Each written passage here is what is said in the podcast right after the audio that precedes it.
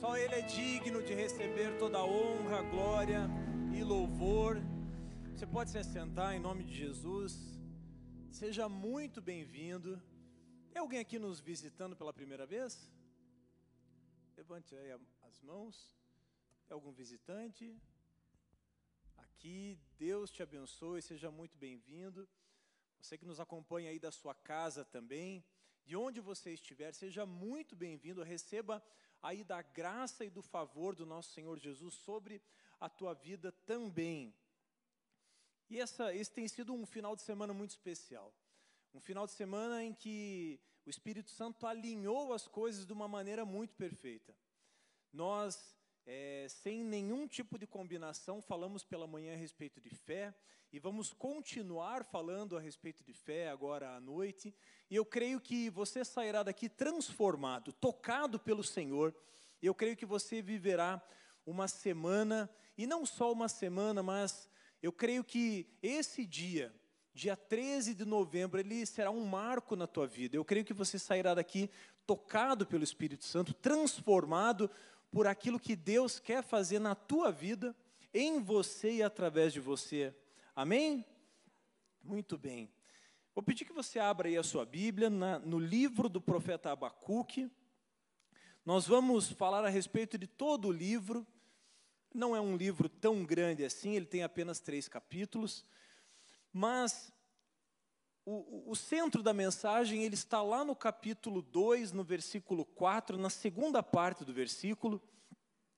Vai aparecer aí para você daqui a pouco. Abacuque 2:4 na segunda parte. A segunda parte ali depois do ponto e vírgula, ó. mas vamos ler juntos ali? Mas Isso, mas o justo viverá pela sua fé. Então nós vamos entender nessa noite de que maneira eu e você podemos viver pela fé. Porque, como nós falamos hoje pela manhã, o viver pela fé não é simplesmente um ato de aceitação a Deus. Nós sabemos que a nossa salvação ela vem pela fé. Mas o viver pela fé não é simplesmente um ato, não é simplesmente um momento em que eu aceito a Cristo e aquela fé me basta para aquele momento, um momento de convicção no meu coração, e a partir daquele momento, então, seja o que Deus quiser. Não é assim. A gente vai aprender aqui pela palavra de Deus que, quando a Bíblia diz que o justo viverá pela sua fé, nós vamos entender que nós iremos, a partir do momento da nossa salvação, vivenciar a nossa fé. Ou seja, todos os dias, em todos os momentos, eu e você vamos vivenciar a nossa fé no nosso cotidiano, em tudo que nós formos fazer, seja aqui nesse momento, recebendo com fé as palavras que são lançadas aqui, mas especialmente lá fora. Quando eu chego na minha casa, quando eu chego no meu trabalho, é ali que o Senhor deseja que eu vivencie a minha fé. Por isso, esse versículo ele é muito precioso. Mas antes de nós falarmos especialmente a respeito desse versículo e dos seus desdobramentos, eu quero falar um pouquinho a respeito desse livro. Livro do profeta Abacuque. Quantos aqui já ouviram falar do profeta Abacuque? Acho que a grande maioria, né? Se você é cristão, se você já frequentou uma classe de discipulados, se você conhece o pastor Maurício, o pastor Daniel, você certamente já ouviu falar do profeta Abacuque. Né? E nós cantamos aqui uma letra né, de um louvor que fala a respeito desse versículo. Né? Ainda que tudo dê errado, ainda que a figueira não floresça, né, é uma declaração ali do profeta. Mas vamos entender um pouquinho melhor do que, que o profeta está falando aqui. Pois bem, então, livro do profeta Abacuque. Esse é um livro curto. É um livro que, se você chegar aí na tua casa hoje, depois do culto, e sentar para ler, talvez você leia aí entre 15 e 20 minutos, você lê o livro. Ele tem apenas três capítulos, sendo que dois desses capítulos se, se voltam para a pergunta que o profeta faz para Deus. Então aqui é Abacuque olhando para Deus e perguntando para Deus e Deus respondendo ele. E o terceiro capítulo, então, é uma oração. É como se fosse um salmo do profeta Abacuque. É como se o profeta Abacuque, depois de perguntar para Deus e depois de ter as suas dúvidas respondidas, ele olha para Deus e ora e agradece, e reconhece quem é Deus. Muito bem, esse livro aqui, só para nós nos situarmos aqui no tempo, ele foi escrito aproximadamente no ano 600 antes de Cristo. Vamos fazer uma volta no tempo aqui? Todo mundo conhece Moisés, não conhece? O povo estava lá no Egito, cativo há cerca de 430 anos. Deus levanta Moisés como libertador. Pois bem, aquele ano a gente pode entender mais ou menos como, como o ano 1500 antes de Cristo. Amém? Você situou aí, colocou aí na tua régua temporal, Moisés 1500 antes de Cristo. Todo mundo conhece Davi? Amém? Todo mundo conhece Davi. Davi está aproximadamente no ano mil. Então vai voltando, ó. Antes de Cristo, a gente está voltando até o ano zero. Então vamos lá, 1500 Moisés, 1000 Davi, nós estamos aqui no ano 600 antes de Cristo. Deus levanta aqui o profeta Abacuque e uma série de outros profetas para denunciar o pecado de Israel. Vamos lembrar, voltar um pouquinho antes ali, mais ou menos no ano 560, o povo de Israel estava sendo levado cativo para a Babilônia. Então perceba que a gente está aqui um pouquinho antes desse momento. Tá bom? Se situou aí no tempo? Muito bem. E aqui o profeta então vai falar a respeito desse caos espiritual que a nação de Israel vivia. O povo passava por aflições, o povo passava por aquilo que muitos vão chamar de adultério espiritual que podemos resumir aqui numa palavra chamada idolatria. E o que é essa idolatria? Idolatria é quando eu e você pensamos mais em nós do que em Deus. Quando colocamos os nossos desejos na frente de Deus. Isso é idolatria. Idolatria não é simplesmente a adoração a uma imagem. É muito mais do que isso, é mais profundo do que isso. É quando eu e você colocamos os nossos desejos na frente de Deus. E esse era o momento que a nação vivia. A nação vivia um momento de caos espiritual, um momento de uma decadência moral muito grande, um momento de injustiça. Esse era o momento que essa nação vivia. Então, esse profeta, profeta Abacuque, ele é levantado para denunciar o que estava no coração de Deus, aquilo que Deus estava vendo e achando da nação, então o profeta vem e fala: Olha, Deus não está se agradando de vocês. Deus está a ponto de levá-los cativo para a Babilônia, porque vocês têm desobedecido. Vocês têm idolatrado a si mesmo acima de Deus. E esse então, essa então é a mensagem que o profeta Abacuque vive.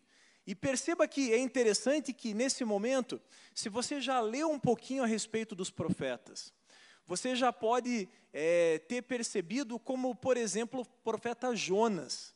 O profeta Jonas chega em Nínive, depois de muito resistir, ele chega em Nínive e ele atravessa a cidade dizendo: se arrependam, se arrependam, porque senão vocês vão morrer. Se arrependam. Mas sabe o que, que me chama a atenção aqui? Que o profeta Abacuque, em nenhum momento, ele se dirige ao povo.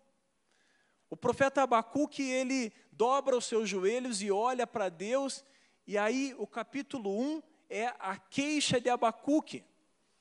Então veja, ele não olha para o povo, ele não aponta o dedo para o povo, ele se coloca como alguém que faz parte do povo e ele então se queixa para Deus. E aqui, meu irmão, minha irmã, eu aprendo a primeira lição. Eu e você, quando temos uma queixa, antes de você dirigir a tua queixa para o outro, antes de você reclamar de Deus para alguém, reclame para Deus. Porque isso faz toda a diferença. Quando eu e você temos algo no nosso coração que nos incomoda, algo que nos deixa inconformados, eu e você precisamos dobrar os nossos joelhos e nos voltar para Deus e falar: Deus, até quando? Deus, até quando isso vai acontecer? Essa é a queixa do profeta Abacuque. O profeta Abacuque olha para o povo, olha para a sua nação, e veja que o profeta Abacuque vem ao longo de cerca de mil anos ouvindo a respeito daquilo que Deus já tinha feito. Imagine alguém que faz parte de um povo que tem um Deus que abriu o mar, que tem um Deus que realizou maravilhas no Egito, libertou o povo, trouxe provisão por mais de 40 anos com o alimento que vinha do céu, algo que ninguém nunca nem tinha visto nem ouvido. Então, é esse homem e é esse coração que apresenta sua queixa diante de Deus e fala: Deus, até quando? Olha aí, Abacuque, você que está aí com a tua Bíblia, abra aí, por favor. Profeta Abacuque, no capítulo 1, versículo 2, vai dizer assim: ó, Senhor, até quando clamarei pedindo ajuda e tu não me ouvirás? Eu vou repetir. Até quando, Senhor, clamarei pedindo ajuda e tu não me ouvirás? Meu irmão, minha irmã, essa palavra foi escrita há mais de 2.600 anos. Mas será que ela tem alguma coisa de semelhança com os nossos dias? Quantos aqui nos últimos dias têm olhado para Deus e falado: Deus, até quando? Até quando, Deus? Parece que o Senhor não está me ouvindo. Nós olhamos muitas vezes para a nossa casa, para a nossa família, para o nosso casamento, para os nossos filhos, olhamos para a nossa sociedade, olhamos para o Brasil, olhamos para o resultado da eleição e falamos: Senhor, até quando? Essa queixa é muito atual. Essa queixa, ela foi escrita para os dias de hoje, porque a palavra de Deus é viva, ela é atemporal. A qualquer momento, eu e você olhamos para essa palavra, enxergamos o cenário da nossa nação, ou muitas vezes olhamos para a nossa própria vida. Senhor, eu tenho feito tanto. Senhor, eu tenho te buscado. Senhor, eu tenho me dobrado diante de ti. Senhor, eu tenho dizimado, tenho ofertado. Senhor, eu tenho te buscado. Mas, Senhor, parece que o Senhor não está ouvindo. Senhor, parece que o Senhor está dormindo. Senhor, será que o Senhor cochilou? Será que o Senhor não está vendo a minha situação? Será que o Senhor não está vendo a miséria do meu coração? Meu irmão, minha irmã, essa palavra é muito atual. Ela foi escrita para os dias de hoje. Esse é o cenário que nós vivemos. Dúvidas, questionamentos, apreensões. Esse é o cenário que nós estamos vivendo. E a primeira lição que eu quero compartilhar com vocês aqui é que, diante das incertezas, diante da nossa miséria, diante das dúvidas, dos questionamentos, eu e você temos um Deus que é vivo, que é real, que nunca perdeu o controle da situação. Ao contrário do que você pode pensar, Deus ele não cochilou. Os olhos do Senhor estão sobre toda a terra. Os olhos do Senhor passeiam sobre toda a terra, buscando aquele ou aquela cujo coração é totalmente dele. Por isso, meu irmão, minha irmã, se o teu coração é do Senhor, se os teus olhos estão voltados para Ele, fique em paz. Enche o teu coração de expectativa naquilo que Deus vai fazer.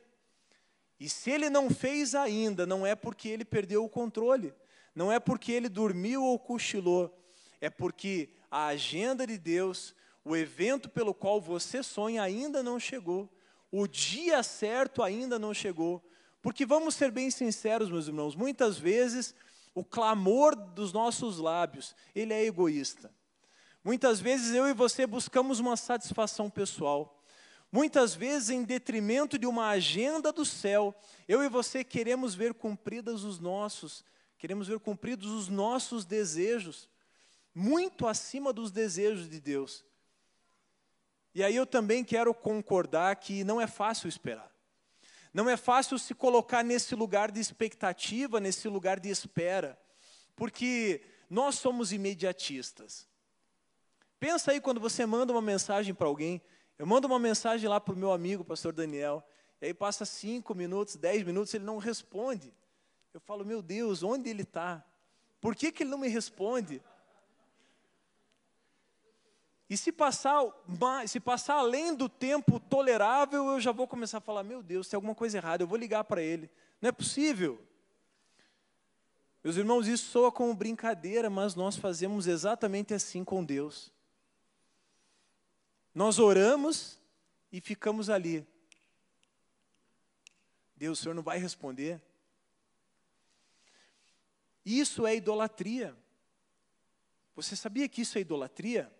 Esperar que Deus responda exatamente a tua oração no momento que você quer, na hora que você quer, para satisfazer as tuas os teus anseios, para satisfazer os desejos que muitas vezes são desejos egoístas. E ainda que não sejam desejos egoístas, ainda assim, Deus continua sendo soberano e Ele tem um tempo específico para o qual Ele vai enviar a resposta dele. E, esse, e essa é a situação que o profeta Abacuque vive. É essa verdade que o profeta Abacuque vive. E é por isso que eu comecei dizendo ali que o versículo chave para nós hoje é o justo viverá pela fé, ou o justo vivenciará a sua fé. E esse é o tema dessa mensagem. E mais do que um tema de uma mensagem, eu gostaria que essa verdade de que eu e você vamos vivenciar a nossa fé, que esse tema seja uma verdade no teu coração. Que você saia daqui crendo que você vai viver pela fé. Você vai conquistar tudo aquilo que Deus tem separado para você. Os planos do Senhor vão se cumprir integralmente na tua vida. Nada ficará para trás. E como nós aprendemos hoje pela manhã, quando eu e você estivermos diante do tribunal de Cristo, quando o Senhor Jesus perguntar: Meu filho, quais são os frutos que você vai me apresentar? Que você possa abrir as mãos com muitos frutos para apresentar para Deus. Deus está aqui. O Senhor pediu que eu vivenciasse a minha fé. O Senhor disse pela tua palavra que sem fé seria impossível te agradar. O Senhor disse que para que eu me aproximasse de ti em espírito e em verdade, eu precisaria crer que o Senhor é galardoador daqueles que te buscam. E Senhor, está aqui o fruto, está aqui a minha vida, está aqui tudo que o Senhor pediu para eu fazer. Ah, meu irmão, eu não sei você, mas eu já disse para minha esposa que o dia que eu morrer, eu quero que a Bíblia esteja aberta, lá no Evangelho de Mateus, onde o Senhor Jesus diz: servo bom e fiel, entra no descanso do teu Senhor. Porque é isso que eu vivo, é isso que eu busco viver, é isso que eu desejo viver, ainda que com as minhas imperfeições, com as minhas falhas, com os meus desejos egoístas, com os meus tropeços, mas ainda assim eu desejo, e nós seremos julgados, nós receberemos esse galardão que a Bíblia fala através daquilo que nós fizemos com aquilo que Deus colocou nas nossas mãos. E por isso, o profeta Abacuque, aqui voltando para o texto, é por isso que o profeta Abacuque então apresenta essa aflição diante de Deus. E ele vai dizendo: Senhor, até quando? Mas, se você continuar lendo o texto aqui, há algo surpreendente que Deus vai falar para o profeta.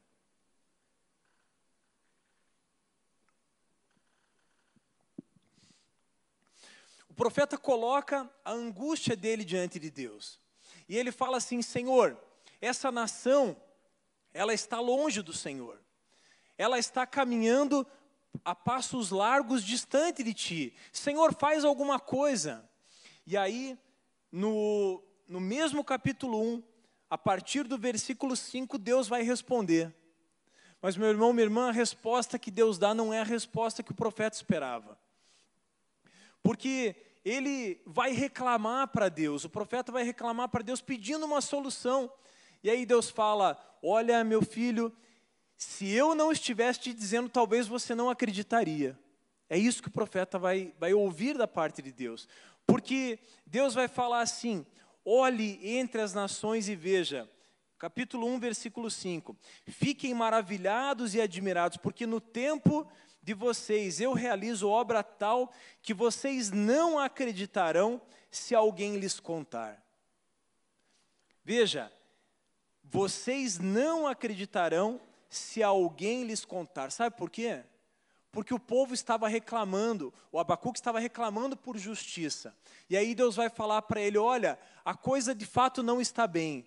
Mas olha, Abacuque, a coisa vai ficar um pouco pior. Imagine toda a nação brasileira clamando por justiça, toda a nação brasileira de joelhos dobrados pedindo para Deus uma resposta e de repente a resposta vem e Deus fala: Olha, a coisa vai ficar um pouquinho pior. E aí talvez eu e você podemos nos colocar aqui no lugar do profeta. Deus vai falar: Olha, vai ficar um pouquinho pior, porque eu vou mandar os babilônios. Eles virão, eles arrasarão a cidade e eles levarão o povo cativo para a Babilônia. E o povo vai passar lá 70 anos. Essa foi a resposta que o profeta ouviu. E eu quero compartilhar algo aqui com vocês. Eu quero compartilhar um testemunho pessoal de algo que Deus me falou há um tempo atrás, no final do mês de setembro, e eu creio que esse testemunho aqui pode edificar a tua vida. Lá no final do mês de setembro eu estava orando e teve um determinado momento que eu falei: Senhor, eu quero ouvir do Senhor uma palavra a respeito desses meses que virão. Senhor, faltam três meses para terminar o ano. Senhor, me dá uma palavra para esses três meses que faltam. E eu confesso para vocês que eu estava na expectativa de ouvir uma palavra doce de Deus. Eu queria ouvir uma palavra boa de Deus. Eu queria ouvir uma palavra de encorajamento de Deus. Mas Deus de fato me deu uma única palavra. Deus me disse assim: desafiadores. E eu falei, Deus, mas os próximos meses serão desafiadores. E aí eu não estou nem me referindo ao contexto social, ao contexto é, da nossa nação, eu estou falando da minha própria vida. E aí eu quero te dizer algo. Quando o profeta se queixa para Deus e quando ele ouve Deus, o profeta não se desespera. Eu quero te dizer por que, que o profeta não se desespera. Porque ele ouviu, em primeiro lugar, as palavras dos lábios de Deus. E, meu irmão, quando Deus te dá uma palavra, quando Deus fala algo para você, Deus ele não quer te matar, ele não quer te humilhar, mas pelo contrário, ele lança a palavra, e por mais difícil que essa palavra seja, essa palavra vem seguida de uma mão estendida. Porque verdadeiramente, meu irmão, quero te dizer algo aquele primeiro mês especialmente, ele foi muito desafiador. Começaram a surgir situações das mais, mais adversas e diversas, seja de enfermidade na família, seja questões envolvendo trabalho, questões pessoais, questões emocionais. Parece que o mundo virou de ponta cabeça de uma hora para outra. Mas a cada evento adverso que acontecia, eu lembrava da palavra que Deus havia dito. Deus já tinha dito antes, Deus tinha falado de antemão aquilo que Ele mesmo ia fazer. Por isso, meu irmão, minha irmã, o melhor lugar para você colocar as tuas queixas, as tuas dificuldades é aos pés do Senhor Jesus. Porque quando Ele te der uma palavra, quando Ele te entregar uma palavra, por mais difícil que essa palavra seja, essa palavra é a verdade. E se essa palavra veio até você, Ele não apenas vai te mostrar o que vai acontecer, mas ele também vai te sustentar durante todo o período. Foi assim comigo, eu creio que tem sido assim com você, e foi assim, eu quero citar aqui três personagens bíblicos que passaram talvez por um momento desse. O primeiro deles que eu quero falar é Noé. Bem rapidamente quero falar a respeito de Noé. Noé era aquele sujeito justo e íntegro, íntegro aos olhos de Deus, é isso que a Bíblia diz. E Noé era uma pessoa que nunca tinha visto chuva na vida dele. E de repente Deus chega para Noé e fala assim: Noé, constrói uma arca para você e para a tua família. E aí, meus irmãos, Noé passou 100 anos em cima de uma palavra. Deus disse para Noé: Noé, abre aspas, serão tempos desafiadores, constrói uma arca, Noé. E Noé, sem questionar, se ele questionou, a Bíblia não, não diz, não fala, mas Noé obedeceu durante 100 anos e construiu uma arca. E depois de 100 anos aquela palavra se cumpriu. O dilúvio veio e ele e a casa dele foram salvos. Foi assim também com Abraão. Abraão, com 75 anos, ouviu uma palavra: Abraão, sai da tua terra e vai para um lugar que eu vou te mostrar. E Abraão foi. Abraão recebeu também uma palavra de Deus. Foi assim com Davi. Davi foi ungido rei lá, talvez com 15 ou 17 anos, ainda um adolescente. Ele foi ungido, mas essa palavra se cumpriu cerca de 15 ou 13 anos depois. E por que, que eu estou te dizendo isso? Porque quando eu olho para esse texto e quando eu olho para esses personagens, eu aprendo que eu preciso buscar em Deus uma palavra. Eu preciso vivenciar a minha fé, eu preciso ter fé para buscar a Deus. E diante daquilo que Deus vai me responder, eu preciso de fé para continuar caminhando e vivendo em cima daquela palavra que Deus vai me dar. Por isso, eu gostaria que você saísse daqui nessa noite encorajado a buscar mais o Senhor, a buscar uma resposta de Deus. Porque, em primeiro lugar, quando eu falo que o justo viverá pela fé, em primeiro lugar, eu aprendo que Deus sempre ouve e Deus sempre responde à oração de um justo. Foi assim com Abacuque, foi assim com Noé, e tem que ser assim com você. Guarde isso no teu coração. O maior interessado em responder às tuas orações é o próprio Deus. Ele não quer que você é, caminhe em dúvida, mas pelo contrário, Deus deseja que você vivencie a tua vida pela fé. Deus quer que você viva pela fé, e é isso que a palavra de Deus vai dizer. Eu e você precisamos colocar as nossas queixas diante de Deus. Meu irmão, não é pecado você rasgar o teu coração diante de Deus. Não é pecado você reclamar para Deus. Eu, nos meus primeiros anos de convertido, eu tinha medo de reclamar algo para Deus. Ah, Senhor, mas como que eu vou, como que eu vou falar isso para o Senhor? Como que eu vou reclamar para Deus? Isso vai soar como uma blasfêmia. Mas não é pecado, eu aprendi com a minha esposa. Ela rasga o coração diante de Deus de uma maneira invejável. E tem vezes que ela faz isso publicamente e eu quase que falo assim: Deus perdoa ela, ela não sabe o que ela está falando. Mas eu aprendo que ela está rasgando o coração dela para Deus. E não tem nada melhor do que fazermos isso diante de Deus. A Bíblia diz que um coração quebrantado e contrito, Deus ele não resiste. E nós precisamos aprender isso. Se tem alguém que precisa ouvir as nossas reclamações, as nossas angústias, as nossas dúvidas, os nossos questionamentos, é totalmente legítimo você ter questionamento na tua vida. Não tem problema nenhum mas você precisa colocar o teu questionamento diante de Deus. Foi isso que o profeta Abacuque fez. O profeta Abacuque, antes de apontar o dedo para o povo, ele vai diretamente para Deus, e ele se queixa a primeira vez, e ele ouve a resposta de Deus. Ele faz uma segunda queixa, ali em Abacuque 1, no versículo 12, ele faz uma segunda queixa, e ele ouve uma segunda resposta de Deus. Eu aprendo aqui que Deus sempre responde a minha e a tua oração. E se você não está ouvindo a Deus, talvez esteja faltando você se quebrantar diante de Deus, você rasgar o teu coração e reclamar mesmo, rasgar o verbo diante de Deus. Não reclamar de Deus, mas reclamar para Deus. E isso faz toda a diferença. Eu eu tenho um outro texto que eu creio que se parece muito com o que Abacuque está falando aqui. Eu vou pedir para você abrir a tua Bíblia em Juízes, no capítulo 6, no versículo 13. Juízes 6, 13.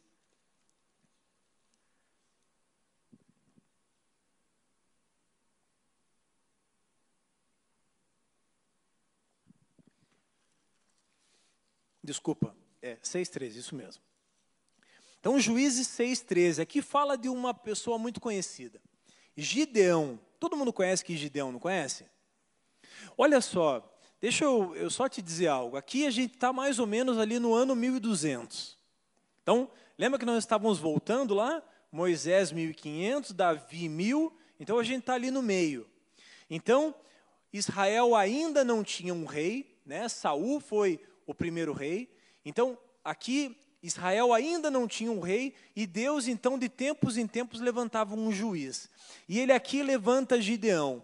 E Gideão aqui está sofrendo, né, Gideão e todo o povo está sofrendo por conta da opressão sofrida pelos midianitas. E a Bíblia vai dizer que Gideão estava malhando trigo no lagar. Ou seja, ele estava num lugar escondido. ele estava com medo. Ele estava fugindo dos midianitas, porque a Bíblia diz que os midianitas vinham no tempo da colheita e levavam tudo. E aí, quando o anjo do Senhor aparece aqui para Gideão, Gideão faz uma declaração maravilhosa. E eu creio que essa declaração precisa ser a minha e a tua declaração. Ele vai falar assim, ó, lá no versículo 13, Gideão, é, Juízes 6, 13. Ele vai dizer assim: Ah, meu Senhor, se o Senhor está conosco, por que nos aconteceu tudo isso? E onde estão todas as suas maravilhas que os nossos pais nos contaram? Meu irmão, imagine um povo que tinha uma tradição oral, a tradição de contar de pai para filho aquilo que Deus já tinha feito. E Gideão cresceu ouvindo as histórias a respeito daquilo que Deus já tinha feito. Então, os pais de Gideão contavam para ele: Olha, meu filho, Deus abriu o mar, Deus nos livrou do exército de Faraó, Deus executou juízo sobre o Egito, Deus mandou dez pragas, Deus nos sustentou no deserto, havia uma coluna de fogo à noite, havia uma nuvem durante o dia, chovia comida todas as manhãs, com exceção do sábado. Imagine uma criança que ouviu cresceu ouvindo aquelas histórias e de repente ele se vê num cativeiro emocional, porque ele está ali no lagar malhando trigo, ele está ali oprimido, ele está ali cercado de um povo que periodicamente vinha humilhá-los. Imagine a situação desse homem. E de repente Deus aparece para ele e fala assim: O Senhor está com você, homem valente. Eu fico imaginando Gideão. Gideão fala assim: Ah, Deus, o senhor está de brincadeira, né? Eu estou aqui escondido, estou aqui malhando trigo no lagar. A minha família é a mais pobre, o meu clã é o menor. Como que o Senhor está com a gente, se está acontecendo tudo isso? E aí, meu irmão, minha irmã, isso tem tudo a ver com o que a gente vive. Muitas vezes a gente ouve aqui um testemunho de fé, muitas vezes a gente ouve histórias maravilhosas, muitas vezes pessoas vêm aqui e falam a respeito daquilo que Deus já fez e daquilo que Deus está fazendo, e muitas vezes a minha e a tua reação é olhar para dentro de nós, olhar para nossa casa, olhar para nossa família e falar: é Deus, mas isso é para os outros. Isso é para o outro. Isso é para o pastor, isso é para aquele cara que está vencendo na vida. Isso não é para mim. E Gideão tem tudo a ver com a gente. Agora, eu e você podemos escolher, ou vamos nos lamentar, ou vamos reclamar de Deus, vamos murmurar, ou vamos fazer como Gideão fez aqui. Quantas vezes você já fez isso diante de Deus? Falar o que Gideão falou: Senhor, onde estão todas as tuas maravilhas que eu tenho ouvido lá na igreja? Senhor, onde estão as tuas maravilhas? Onde está a tua provisão? Se está faltando comida lá no meu armário. Senhor, onde está a cura do Senhor se eu estou enfermo? Senhor, onde está a vida plena e abundante que o Senhor promete, se hoje eu estou passando por aflições, por dúvidas, por problemas, por questionamentos.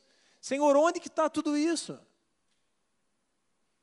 Talvez o sentimento do profeta Abacuque, o sentimento de Gideão seja o mesmo sentimento meu e teu hoje. Mas eu quero te dizer, Deus manda te falar hoje, assim diz o Senhor, você vivenciará a tua fé. Se as coisas não estão acontecendo do jeito que você quer hoje, vivencie a tua fé. É claro que é muito mais fácil falar do que viver. Talvez você esteja aí falando, é, mas é fácil para o senhor, mas e para mim? O senhor agora ficou, ficou estranho, né? Talvez seja mais fácil para você que está falando aí, do lugar onde você está falando, mas e para mim? E lá na minha casa? Deus manda te falar nessa noite. Você precisa vivenciar a tua fé. Continue esperando, continue aguardando em Deus, porque por certo, Ele vai responder a minha e a tua oração. Olha o que, que o profeta, vamos voltar lá para o livro de Abacuque, vamos ver o que, que o profeta vai falar lá no capítulo 2. Se o multimídia puder projetar para a gente, Abacuque 2.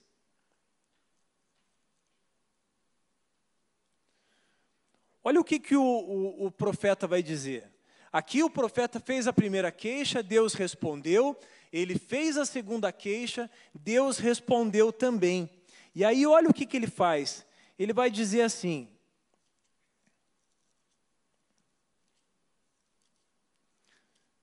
ele vai dizer assim, no capítulo 2: Estarei na minha torre de vigia, ficarei na fortaleza e vigiarei para ver o que Deus me dirá e que resposta eu terei à minha queixa. Meu irmão, minha irmã, essa, esse deve ser o posicionamento que nós precisamos ter diante de Deus. Nós precisamos ser encontrados nesse lugar, na nossa torre de vigia. E hoje a nossa torre de vigia é o nosso lugar secreto. É o lugar onde eu e você nos fechamos para ler a palavra de Deus, para buscarmos uma direção de Deus e para ouvirmos a voz de Deus. A Bíblia vai dizer em diversas oportunidades que Deus tem prazer em nos responder. Jeremias 33, 3 vai dizer: Clame a mim e eu te responderei, e eu te falarei coisas insondáveis que você não conhece. O profeta vai ouvir isso da parte de Deus, profeta Jeremias, e o profeta Abacuque entendeu perfeitamente isso e também vai se posicionar nesse lugar. Meu irmão, minha irmã, eu aprendo aqui que o segredo é estar, é ser encontrado nesse lugar. Por isso, saia daqui encorajado a buscar a Deus nesse lugar. Faça da tua casa uma torre de vigia. Faça dos seus ouvidos um lugar de espera pela voz de Deus. E é bem verdade que muitas vezes eu e você não estamos ouvindo a voz de Deus. Muitas vezes distrações, muitas vezes incredulidade, muitas vezes N fatores podem nos impedir de ouvir a voz de Deus. Mas essa noite é uma noite de alinhamento. É uma noite em que eu e você precisamos nos colocar diante de Deus e buscar dele a direção não reclamar dele, não se queixar dele, mas buscar nele a direção. E foi isso que o profeta fez, foi isso que Gideão fez.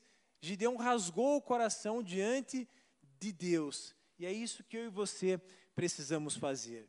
É bem verdade que muitas vezes, como eu testemunhei há pouco, a resposta de Deus não vai ser a resposta que eu e você queremos. Muitas vezes Deus vai responder não. Muitas vezes Deus vai responder sim.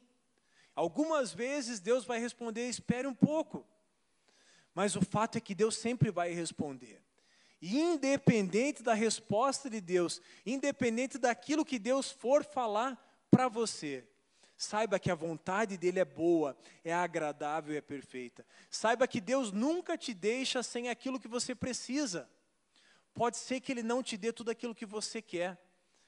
Deus muitas vezes não me deu tudo aquilo que eu queria. Muitas vezes, como eu disse para vocês, os meus desejos egoístas subiram até Deus em forma de oração, com uma pose muito piedosa, com uma voz quase convencendo a Deus. Mas Deus olhou para o meu coração, Ele sondou o meu coração e falou: Isso é um desejo egoísta, eu não vou te dar. E eu e você precisamos ter maturidade para entender isso. Deus muitas vezes não vai nos dar aquilo que nós queremos.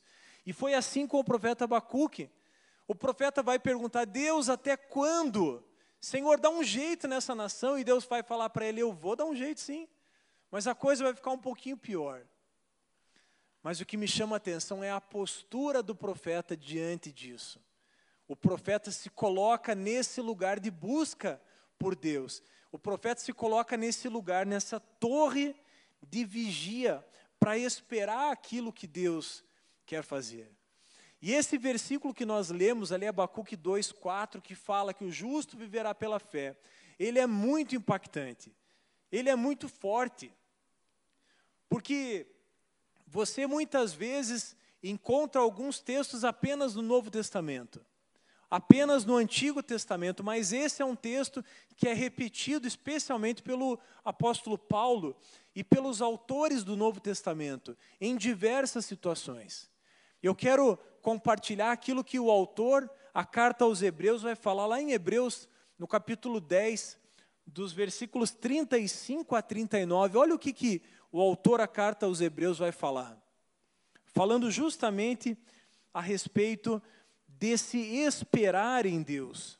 Olha só, Hebreus 10, a partir do versículo 35, vai dizer assim, ó. Preste bem atenção nesse texto.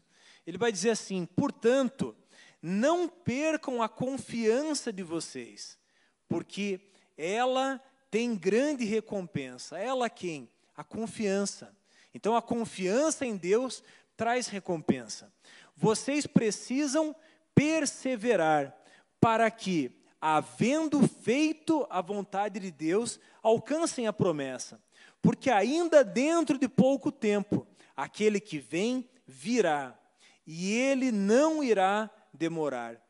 Mas o meu justo viverá pela fé. Que é o autor a carta aos Hebreus falando.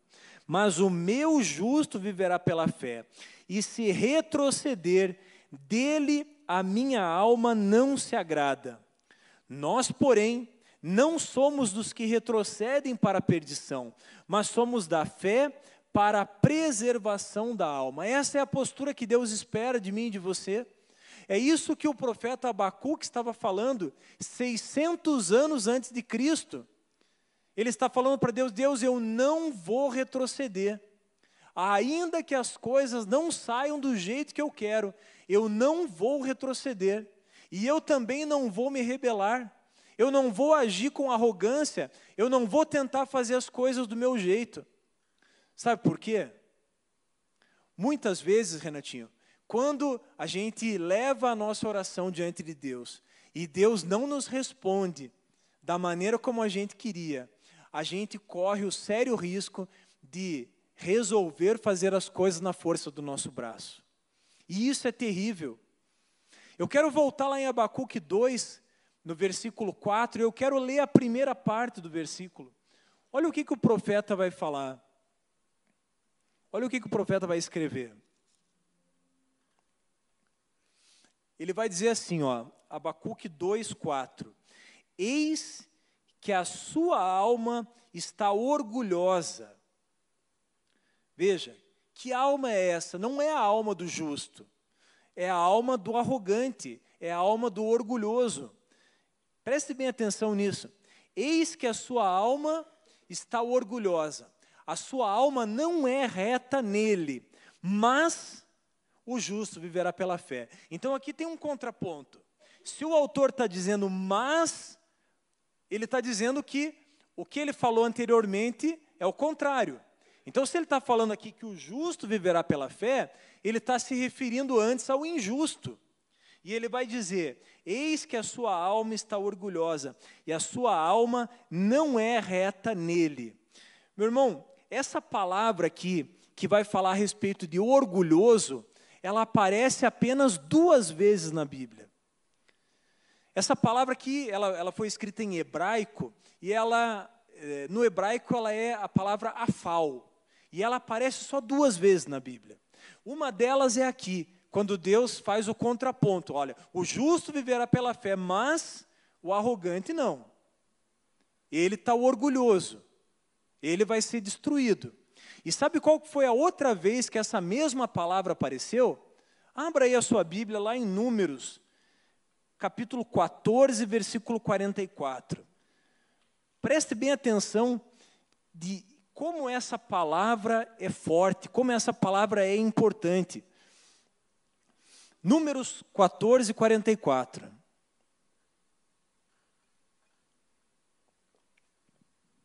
Então lembra do contexto. O justo viverá pela fé, mas o arrogante, o orgulhoso não é, não, ele não é encontrado em Deus. Deus não se agrada dele. Se um vive pela fé, que significa que o outro vive na força do próprio braço. Olha o que, que o texto diz ali. Essa palavra vai aparecer aqui no versículo 44. Vai dizer assim: ó, contudo, eles teimaram. Essa é a palavra afal. Eles teimaram. E olha o que, que o restante do texto diz.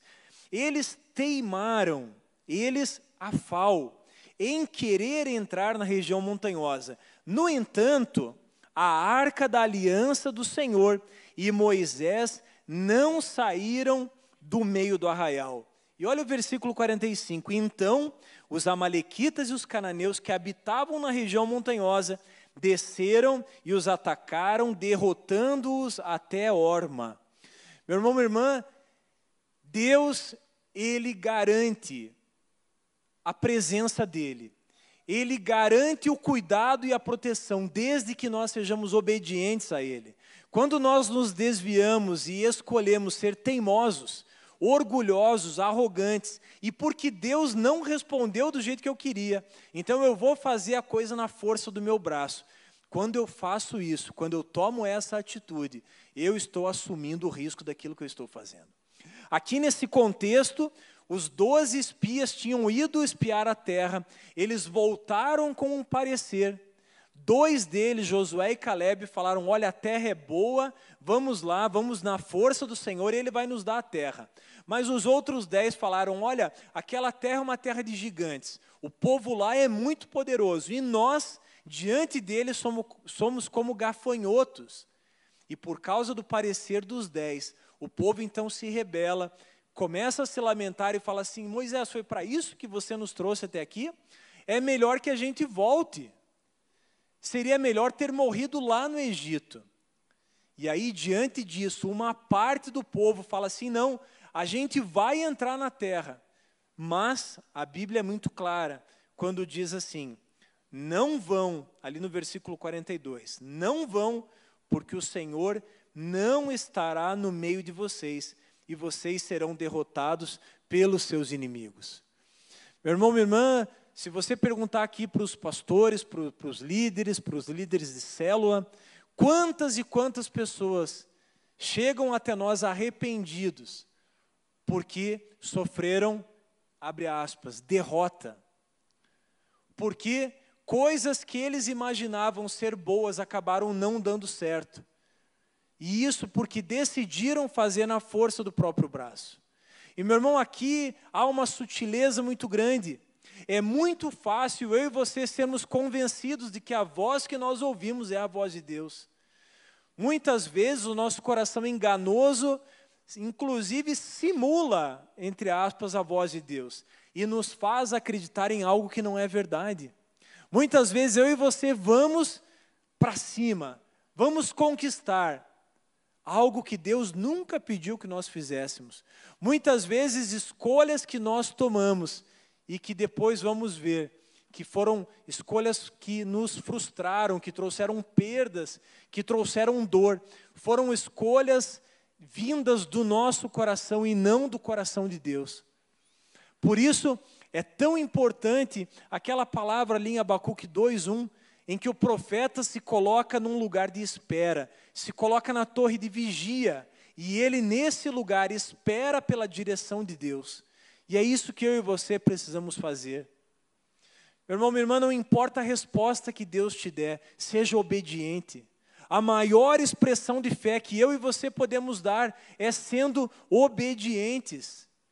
E muitas vezes nós desobedecemos porque sequer conhecemos a palavra de Deus. Muitas vezes eu e você tomamos decisões que a própria palavra de Deus diz que são decisões que vão nos levar para a perdição.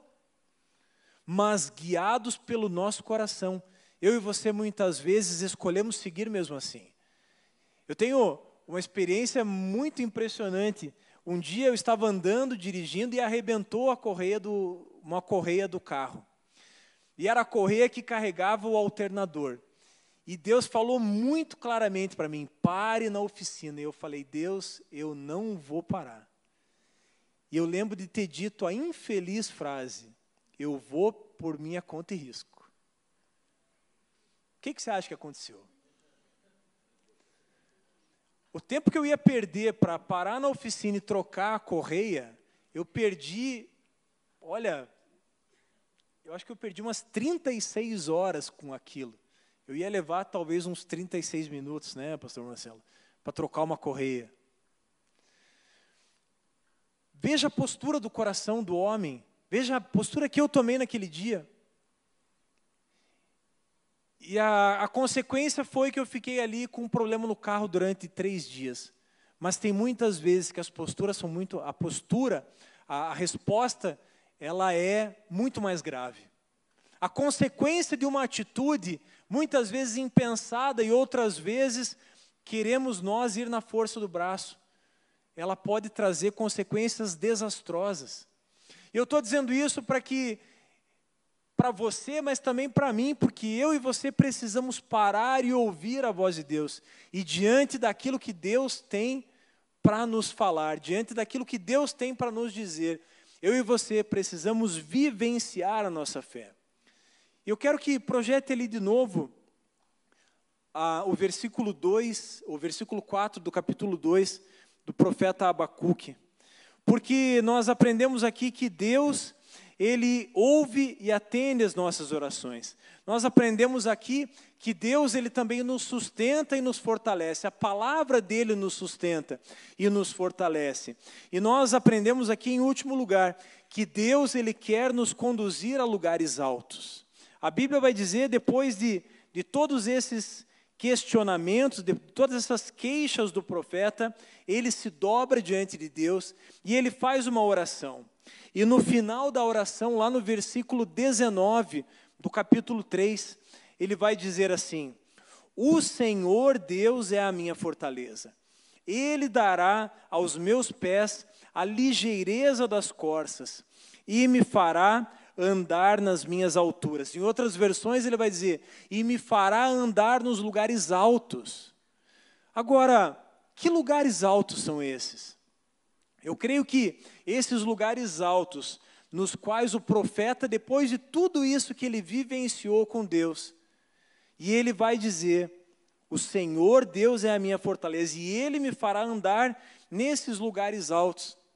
Que lugares altos são esses? Eu entendo que esses lugares altos, eles podem ser entendidos como lugares seguros, lugares onde Deus me leva para colocar a minha confiança nele, um lugar onde Deus me entrega uma palavra. Lá naquele lugar, na torre de vigia, ele me entrega uma palavra e essa palavra vai me sustentar até que Deus me dê uma nova palavra.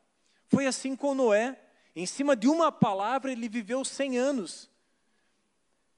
Em cima de uma palavra. Então, esses lugares altos é esse lugar seguro em que eu e você precisamos estar. E esse lugar alto também, eu entendo que ele pode ser um lugar de silêncio, um lugar onde eu me desconecto das circunstâncias, um lugar onde eu paro de olhar para as circunstâncias, um lugar onde eu paro de olhar para o mundo à minha volta e eu passo a olhar somente para Deus, entendendo que existem propósitos que Deus quer cumprir através da minha vida. Então, esses lugares altos são lugares seguros, são lugares de silêncio. Eu quero convidar aqui o Ministério de Louvor para que venha aqui à frente.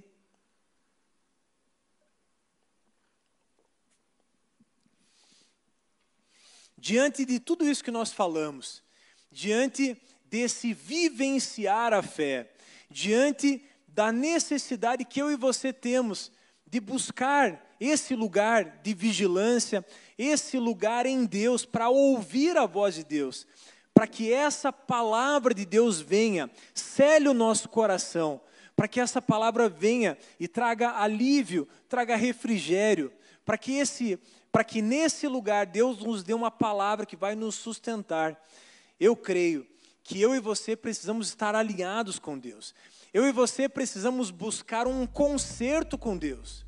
E eu creio que o tempo para fazermos isso é hoje. A hora é agora. Você não pode sair daqui da mesma maneira como você entrou. Se tem circunstâncias na tua vida que parecem desafiadoras e impossíveis aos teus olhos, o lugar para você colocar as tuas incertezas, as tuas dúvidas é no altar do Senhor. Porque Deus é um Deus que não apenas ouve as nossas orações, mas é um Deus que responde às nossas orações. E eu creio que você sairá daqui hoje com uma palavra para você. Eu não sei a tua condição, eu não sei a maneira como você chegou aqui. Eu sei a palavra que Deus me deu, eu sei a palavra que Deus tem me dado nesses dias. E eu tenho escolhido nesses dias desafiadores elevar os meus olhos para o alto e buscar resposta em Deus. E eu creio que essa seja a chave para nós, assim como diz a palavra, vivenciarmos a fé. Aqui a, a Bíblia diz, né, o justo viverá pela fé. Mas estudando esse texto, eu ouvi uma palavra de um rabino que dizia que a melhor tradução aqui é o justo vivenciará a sua fé.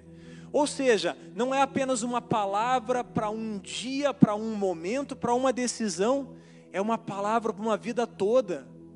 A Bíblia vai dizer que existe uma porta estreita que eu entro em Deus, mas essa porta é só o começo para um caminho apertado pelo qual eu vou ter que seguir. E esse caminho apertado eu só vou conseguir vencer e conquistar a coroa da vida se eu de fato vivenciar a fé, se eu experimentar Deus todos os dias, entendendo que o Deus da provisão não é apenas um Deus da teoria, não é apenas um Deus que provia no deserto, mas é um Deus que provê hoje, é um Deus que cura hoje, é um Deus que salva hoje, é um Deus que muda diagnóstico hoje, é um Deus que muda circunstâncias hoje. Eu quero declarar essa palavra sobre a tua vida. Eu quero declarar os céus abertos sobre a tua vida. Não haverá impedimento para você ouvir a voz de Deus e ser encontrado nesse lugar de vigilância, nesse lugar de busca. Se coloque em pé. Nós vamos louvar a Deus mais uma vez. E enquanto esse louvor toca, feche os teus olhos, reflita como tem estado a sua vida com Deus o quanto você tem se colocado nesse lugar de vigia, nessa torre de vigia, o quanto você tem ouvido a voz de Deus, o quanto as circunstâncias têm sufocado a fé do teu coração, o quanto as circunstâncias têm abafado a voz de Deus. Vamos adorar o Senhor. Abra suas mãos assim. Vamos orar. Deus, Ele é um Deus de restauração, Ele é um Deus de renovo, Ele é o maior interessado em nos fortalecer, em nos levar a lugares mais altos. Amado Espírito Santo, o Senhor está aqui, o Senhor passeia no meio da tua igreja. Amado Espírito Santo, eu quero te pedir, Senhor, renova a fé dos teus filhos. Senhor, a tua palavra diz que nós viveríamos, vivenciaríamos a nossa fé todos os dias Senhor, que essa palavra seja uma verdade na minha vida e na vida da tua igreja. Senhor, nós queremos viver pela fé, nós queremos romper em fé, nós queremos, Senhor, alcançar lugares mais altos pela fé. Senhor, eu quero também lançar uma palavra sobre a vida daqueles que estão nas casas, talvez você esteja aí num hospital. Senhor, em nome de Jesus, toca, Senhor, toca nos teus filhos também. Senhor, renova as forças, renova a fé. Senhor, restaura-os dos pés à cabeça. Senhor, vem com a tua provisão, vem com o teu bálsamo, vem com a tua cura, Senhor. Em nome de Jesus, Senhor, abençoa os teus filhos renova-os, fortalece-os. E, Senhor, além das circunstâncias, além, Senhor, da perspectiva humana, além daquilo que os nossos olhos podem ver, nós queremos romper, nós queremos ir além, nós queremos, Senhor, te exaltar, nós queremos exultar o teu nome, Senhor. O Senhor é todo-poderoso, Senhor. Nós queremos, Senhor, dizer que nós te amamos, Deus que nós dependemos totalmente do Senhor.